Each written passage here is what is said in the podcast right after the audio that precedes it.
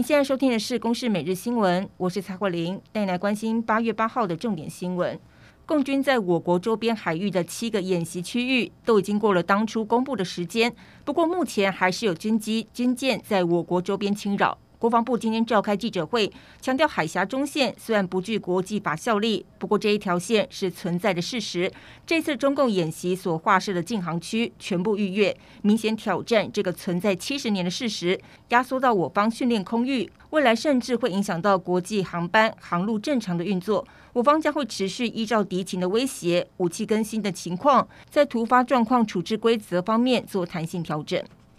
国内新冠病毒疫情今天新增超过一万五千例的本土确诊，指挥中心也公布近一周来 BA. 点五的定序结果，是一口气增加了九例的 BA. 点五确诊，都是在北部地区。指挥官王必胜表示，BA. 点五在社区可能有逐渐散布的迹象，预期未来一到两周确诊数会出现上升趋势，因此提醒没有接种过疫苗的年长者或是幼童，尽量避免到人多的地方或是餐厅内用。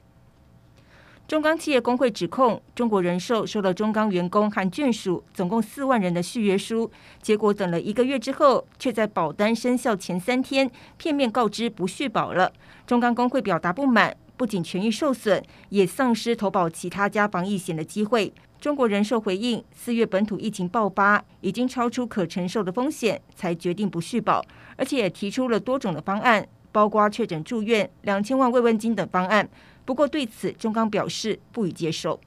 近期接连传出国人受骗海外工作，根据警方统计，目前获报至少有两百一十三件。只是近期政府相关单位不断预防宣导，还是有不少人前去而遭到诈骗。声称长期深入柬埔寨营救被害人的全球反诈骗组织，日前则是决定拒绝受理八月三号之后前往当地的台湾人和马来西亚人。只见这一类的诈骗横行。监察委员也决定要申请自动调查政府相关单位有没有清楚掌握现况。